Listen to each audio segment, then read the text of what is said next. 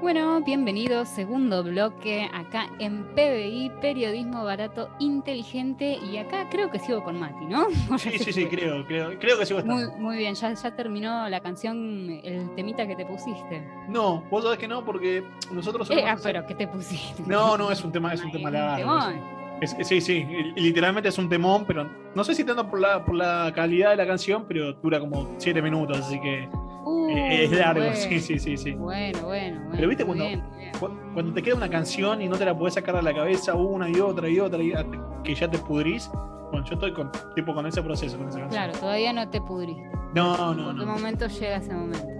No, no, pero lloro, lloro con esta canción. Pero bueno, eh, vamos a ir arrancando, si te parece muy bien, después ponele ahí pausa y al finalizar este queridísimo podcast podrás continuar escuchando tu canción. Pero ahora te voy a contar, te traje una historia, Mati. ¿También para llorar o para reírme? Es para llorar. pero de alegría o de tristeza. Mira, yo, que te la trato de remar, ¿eh? Te la estoy remando. No, Este, este realmente es un drama. Es un drama, es una noticia que salió hace unas cuantas semanas, más a principio de año. Y vos sabés que te voy a traer la historia acá de, un, muchacho que se llama Antonio Sena. Sí. ¿Sabes qué? Es Antonio Sena. Sí, decime. No, no, no, iba una pavada. Tiene nombre de protagonista de novela mexicana. Nada más. Sí. Era una pavada.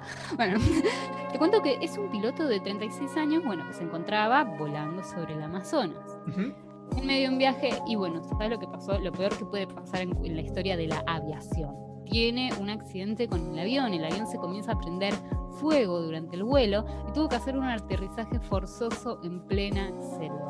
Ah, qué lindo. No, no, terrible. Como para tomarse unos días de descanso. de la peor manera, pero bueno, por lo menos pudo aterrizar el avión, que eso la verdad que es todo un mérito. Pero bueno, quedó varado en el medio del Amazonas, en el medio de la selva, solamente con su mochila, con su equipaje que estaba llevando, un poco de pan. Sí. Y para colmo, toda la mala suerte de que cayó en una zona donde había un montón de serpientes y caimanes. O sea, todo el peligro inminente de la selva, terrible. me, me, gustó la palabra inminente, pero sí, no, a ver, si vos te pones a pensar en un escenario donde estás solo, no tenés comida, estás perdido en medio de la nada y encima todo lo que se, todo bicho que se mueve te quiere comer y mirá, negro, yo por vos no puedo, ¿qué quiere que te diga? No, no, no, y aparte cómo mantenernos el espíritu de uno mismo, ¿no? Cómo hacer para sobrevivir y tener esperanza de todo. No, ¿cómo, te juega la cabeza ahí? No, terrible.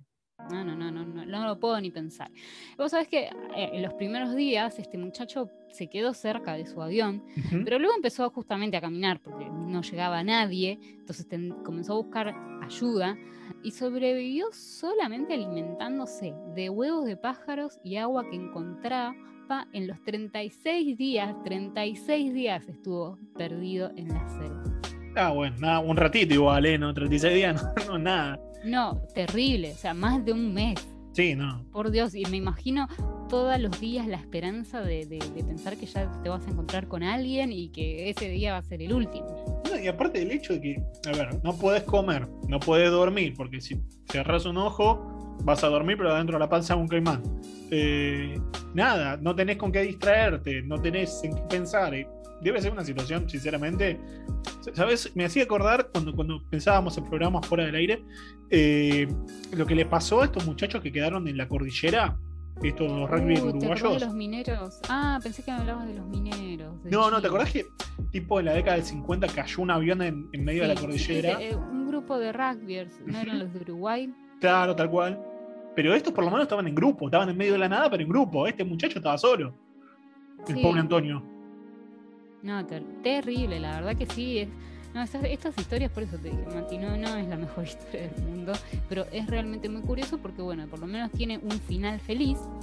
Y te cuento que eh, Sena pudo localizar un grupo de recolectores que trabajaban ahí, justamente en el Amazonas, y pudo ser rescatado finalmente. Y, acá viene un poco el corolario de esto que estábamos hablando, de cómo se pudo mantener energías todos esos días eh, para seguir buscando ayuda, ¿no? Y dice que una vez que, se reencontró con su familia, declaró que lo único que le permitió salir con vida de toda esa situación fue el amor justamente a, su familia y la fe, que nunca la perdió. Pero mirá, mirá, ¿y quién te dice que, el amor no tenía poder, no? Siempre se era el poder del amor, y lo tomás como, como chiste, medio como broma, eh, pero literalmente en este caso fue lo que lo mantuvo vivo. Tal cual. Toda la esperanza de volver a reencontrarte con, tus seres queridos.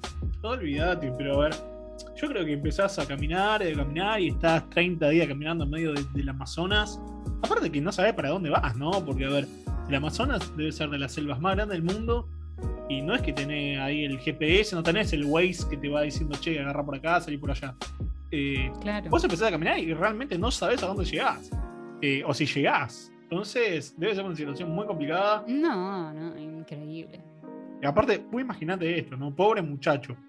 Plena pandemia de coronavirus. Se toma un avión, el avión se le cae y en vez de estar encerrado en su casa se queda aislado en medio de la, del, Amazonas. O sea. Sin comida, no. O sea, sale de la sartén y se mete adentro del horno. Pobre muchacho, no, no pegaba una. Pero bueno, eh, realmente, a ver, hablando un poquito en serio, te muestra, ¿no? Que si uno realmente tiene la voluntad de, salir adelante y sortear cualquier situación, lo puede hacer. Parece como re fácil que decir. Pero, va, por lo menos en el caso de, Antonio Sena, es lo que, por lo menos, a mí lo que me demuestra, ¿no? Que si vos te planteas, che, voy a salir de esta, salís. No sabes cómo, pero salís. Tal cual, tal cual. Y bueno, justamente hablando un poco de, esta situación de gente que se pierde y quedan varados, vos sabés que me vino a la cabeza y lo estábamos hablando hace un rato fuera del aire. Sí, ¿Cómo no recordar el gran famoso, la gran famosa novela de Gabriel García Márquez, Relato de un náufrago?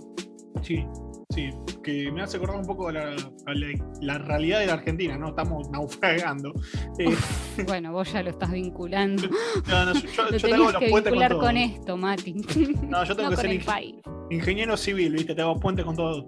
Eh, no, justamente como decís vos, el relato de un náufrago, cuando, cuando producíamos el programa, cuando lo pensábamos, decíamos, che, pero este caso, el de Antonio Sena, eh, es muy parecido a grandes rasgos a lo que le pasó a Luis Alejandro Velasco, que es el protagonista de, la historia de, Gabriel García Márquez, Relato de un náufrago. ¿Quién es Luis Alejandro Velasco? Fue eh, un marinero, un marinero real, que era un, integrante de, un buque de guerra colombiano, que en el 55 eh, tuvo un accidente, que ahora vamos a ver que en realidad no sé si se le puede decir accidente, tuvo una caída de su barco en medio del mar Caribe volviendo para Colombia y quedó varado 10 eh, días en medio del Mar Caribe, eh, sobreviviendo lo que podía, ¿no? Eh, bueno, cuenta el relato de, Gabriel García Márquez, que en esa época era, periodista en Colombia, posteriormente se hizo escritor, pero Gabriel García Márquez entrevistó a Luis Alejandro Velasco a través de una serie de reportajes que duraron 14 días eh, y fue contando su historia como si fuera una, serie de Netflix, ¿viste? Por, por capítulos. sí, lo publicaban en el diario todas las semanas. Mm. Está, bueno porque es como que te da el, predecesor de, la serie, literalmente de la serie de Netflix. Eh, bueno, y cuestión que Luis Alejandro Velasco eh, cayó de, su barco debido a que, bueno, estos barcos militares lo que hacían era traer contrabando de otros países de forma ilegal y este contrabando, que eran por ejemplo, no sé, laderas o, o lavarropas, estaban mal sujetos, se desprendieron y lo hicieron caer por, la cubierta, lo hicieron caer al agua y quedó varado por, por, 10 días. De hecho, incluso se, se, lo había dejado de buscar, ¿no? quedó a su suerte en medio del agua.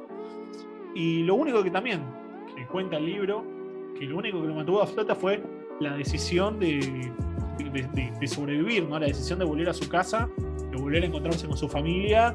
Y eso lo llevó a hacer un montón de cosas. Bueno, por ejemplo, cuenta el libro de que, Luis Alejandro Velasco tomó agua de mar, agua salada, así directamente, como si fuera botellita, eh, tomaba agua, eh, habla que pescaba peces con, las manos o con el cinturón del pantalón. Está muy bueno. Eh, también hace un poquito de referencia a lo que es la película de Tom Hanks, Náufrago. Sí, es verdad también otra, otra y otra historia de, un accidente de avión. ¿Cuál? La, eh, ah, la, de, Tom Hanks, perdón, pensé que me decías otra, otra historia aparte. Bueno, el tema de Tom Hanks, que él tenía por lo menos la, fortuna de quedar en una isla, ¿no? Y, tenía Wilson, que sin Wilson no hay película. Eh, pero bueno, eh, Luis Alejandro Velasco no quedó ni siquiera en una, en isla, sino que quedó en una tabla que también se había caído del barco y queda flotando y va a la merced de, lo que es toda la marea y todo lo que es el viento. Eh, es, realmente es una historia muy interesante, con Orne nos, nos acordábamos de haberla leído en, el secundario y está muy bueno y de hecho es una historia verídica, como veníamos diciendo, y también nos habla un poco de cómo cambia la realidad de la gente, ¿no? porque una vez que eh, Luis Alejandro Velasco llegó a, a, Colombia, o sea, el mar lo devolvió a Colombia, pudo llegar a, a su tierra.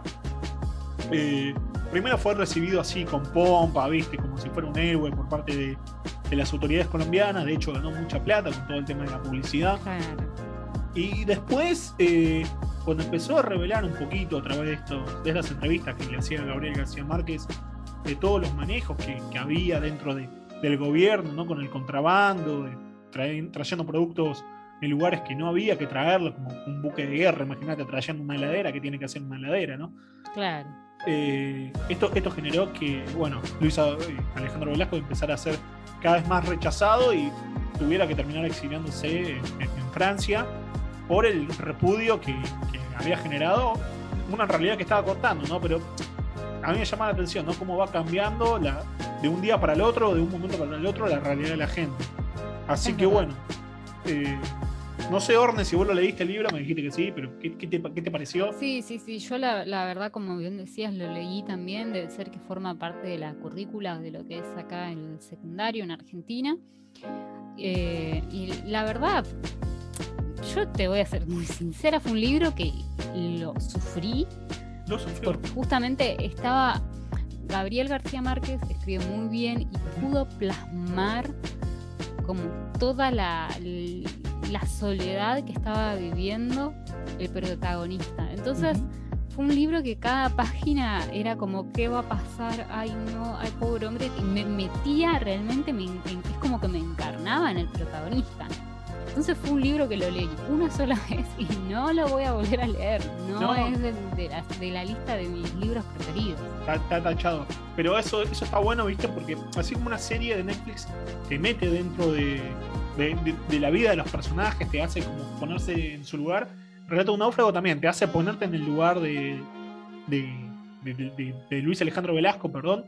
Eh, y, te hace vivir esa situación que, que el tipo tuvo que vivir y a mí por lo menos ahí está la magia de, como decís vos, de, la buena escritura de García Márquez. yo por lo menos sí lo recomiendo el libro. Eh, así que bueno, ahora que se viene el fin de semana, que por lo menos acá en Argentina parece que hace frío, llueve, ya arrancamos el, otoño a full. Está bueno, ¿no? Te tomas un cafecito, unos mates. Por lo menos yo sí, lo recomiendo. Sí, sí, sí. O sea, yo no, no es que no lo recomiendo. Está bueno leerlo y conocer y enterarse mucho más. Y además, nada, de esa forma uno se termina dando cuenta si es lo que le gusta o no. Así que Tal cual. completamente apoyo e incentivo a que lean si nunca lo leyeron. Y bueno, y de paso también conocen un poco más a Gabo si no lo conocen. Tal cual. Eh, así que bueno, esa es la recomendación de, este programa, de este podcast. Eh, y bueno, Orne, si te parece, vamos a pasar, hablando que se viene el fin de semana, a una noticia que a mí la verdad me puso muy contento. No me la esperaba. te voy a ser muy sincero. Eh, no me la veía venir. Pero me parece que es una, novedad que, va a incentivar mucho, por lo menos acá, el, la, la zona de, Buenos Aires en la cual vivimos vos y yo. No estamos en el mismo barrio, pero estamos cerquita de Devoto. Y es una iniciativa del gobierno porteño, junto con las cámaras de comercio de otras, de otras provincias de la Argentina, como por ejemplo Mendoza, para eh, crear un, un, distrito del vino que tenga lugar acá en Buenos Aires. ¿sí? Eh, uh. no sé si a vos te gusta el vino. Me parece que vos sos más cervecera, pero ¿un vinito te tomás? No, yo tomo vino. Sí, ah, yo tomo cualquier cosa. Venga. tomo, tomo, venga. No, no, pero realmente hace, hace unos años tuve la oportunidad de visitar Mendoza. Sí. Y visité un par de bodegas. La verdad que es un mundo muy interesante. O sea, ya te, te, hablo no solamente de, de alcohólica. por el simple hecho, no, claro, no de, esa forma, no del simple hecho de, uy, me gusta el vino y lo tomo y listo, sino toda la, la, creación que hay detrás de cada vino. Toda la cultura. por ese lado me re gustó y, disfruto mucho más ahora tomar una copa de un vino eh, que antes, ¿no? Cuando uno conoce un poco más. Bueno, vos sabés que yo también eh, fui a Mendoza hace unos años.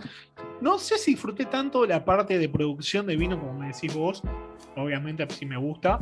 Eh, pero no, no soy tan amante de esa cultura, pero esta iniciativa que está impulsando el gobierno de el gobierno porteño de Horacio Rodríguez Larreta es como que capaz me va interesando un poquito más, ¿no? Y de a poquito te vas enamorando eh, un poco más de, la cultura de, de, la producción del vino. Eh, este distrito que se busca crear va a estar eh, situado en pleno corazón de Devoto, unas cuadritas ahí de la estación, cerca de la, Plaza Arenales, que es como el centro neurálgico ¿no? de, Devoto. Qué lindo. Viste que esa zona ahora se puso re moda, por lo menos le hicieron incluso peatonal. Es verdad, la verdad que tuvo. De por sí Villa Devoto siempre fue como un lugar especial, cada vez es más especial. Cada vez es más especial y esperemos que esta iniciativa también eh, lo termine de hacer más especial. Eh, la idea es promocionar no solamente la cultura del vino que se produce en Mendoza, que, es la gran productora de vinos de la Argentina, sino que también se muestra bueno, las producciones de vinos de otras partes del país, como Salta, San Juan, Río Negro, Neuquén, eh, porque cada provincia tiene su vino, ¿no? Y tiene sus diferencias, no es todo lo mismo. Capaz las diferencias son sutiles, pero está esa diferencia. Así que, eh, bueno, la zona de voto justamente ha sido uno, como decía Borna, uno de los centros que más ha crecido, por lo menos en los barrios porteños, con toda la explosión de cervecerías, de, restaurantes que tuvo la zona. Y la idea es no solamente crear una zona que se dedique puntualmente a mostrar y a, y a, contar cómo es la cultura del vino, sino también crear un museo y establecer un, punto, un museo del vino, quiero decir. ¡Wow! ¿Cómo será un museo del vino, no? qué lindo. Pero qué lindo lo que me está. Eh, para mí es una notición. Estoy re feliz. mira, mira, tiene la sonrisa oreja a oreja. Para, igual. A ver, convengamos que todavía no hay una fecha establecida para que se inaugure justamente este ah. distrito del vino. Eh, pero eh, sí está la intención y me parece que está, está muy buena, ¿no? justamente en otros barrios porteños está como el distrito tecnológico, ya más por la zona norte. Y como que cada barrio empieza a diferenciarse con sus características particulares, me parece que le da un poquito más de, sabor, sobre todo al turismo que venga tanto del interior de la Argentina como del exterior. No sé dónde vos. Nos vamos preparando para cuando, cuando volvamos a una vida un poco más normal. Olvídate, de todas formas, vos ahora salís a caminar por el voto y encontrás como una vida normal. Yo por lo menos estuve el sábado pasado por, por la zona. Ya no se vive el ambiente que había en pandemia. No, no, no lo que pasó hace exactamente un año atrás. Ya, lo tenemos como, como reprimido en el inconsciente. Sí, yo lo tengo completamente reprimido porque, bueno, como pasaba a todos, ¿no? El momento más oscuro de mi vida. Ahí, está, chicos. Bueno, ahora abrimos la, sección catarsis en vivo. Sí. puede ser, ¿eh? No es malo igual. Yo te digo que con una copita de vino vamos a degustar y hacemos un catarsis en vivo. Está, Dale. Eh, pero bueno, esta es la intención que tiene el gobierno porteño. Yo creo que se va a terminar concretando, como dijimos, no hay una fecha específica, pero el proyecto, por ejemplo, ya cuenta con el apoyo del actual gobernador de, Mendoza, que es eh, Rodolfo Suárez. Eh, y como dijimos, Mendoza es la gran productora, con, casi el 80% de, la producción total de vino entonces, eh, si Mendoza te da el ok, te dice vamos por adelante, y yo creo que se va a terminar concretando. Así que acá les, estaremos contando ¿no? cuándo se, se, termina inaugurando todo esta, este nuevo distrito. También para ir a hacer un móvil, ¿quién te dice? Para ir a conocerlo ¿Quién te dice? Sí, tal cual, podemos ah. ir y hacemos ahí una nota. No es mala, ¿no? Yo tengo la duda si la, si la nota va a ser antes, durante o después de tomar. O podemos hacer las tres, ¿no? y comparamos.